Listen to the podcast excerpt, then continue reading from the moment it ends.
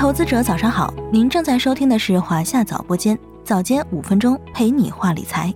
今天啊，我们来聊聊 GDP 百分之五点二的增速到底是高还是低？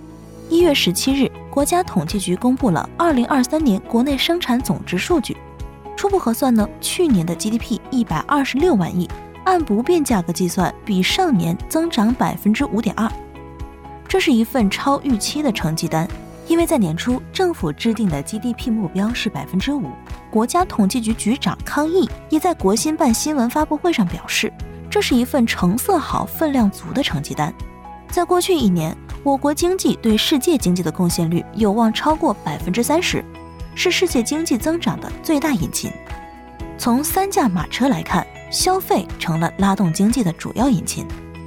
二零二三年全年社会消费品零售总额为四十七点一五万亿，比上年同期增长了百分之七点二。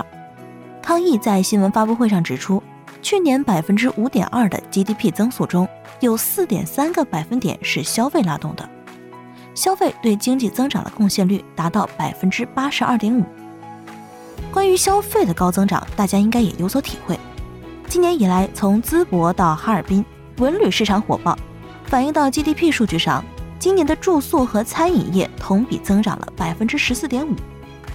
我们再来看另外两驾马车的情况。二零二三年全国固定资产投资为五十万亿，同比上年增长了百分之三。房地产投资虽然有所下滑，但基建投资和制造业投资均实现了较高增长，所以整体上投资拉动 GDP 一点五个百分点。三驾马车中相对低迷的是出口。全年净出口货物总额四十一点七六万亿，同比仅增长了百分之零点二。按不变价格算，货物和服务净出口拖累 GDP 约零点六个百分点。不过呢，出口局部也有亮眼的表现，电动汽车、太阳能电池，还有这个锂离子蓄电池为代表的新三样产品出口额首次突破万亿元大关，增长达到近百分之三十。在泰国的电动车市场，销售前四名的均为中国品牌。应该说，这是一份不错的 GDP 成绩单。但许多人还是觉得这个数据跟自己的实际感知并不一致。那么，造成这种差异的原因可能有两个。首先呢，是基数问题。二零二二年中国 GDP 增速为百分之三，基数相对较低，所以二零二三年百分之五点二的增速会有一定的水分。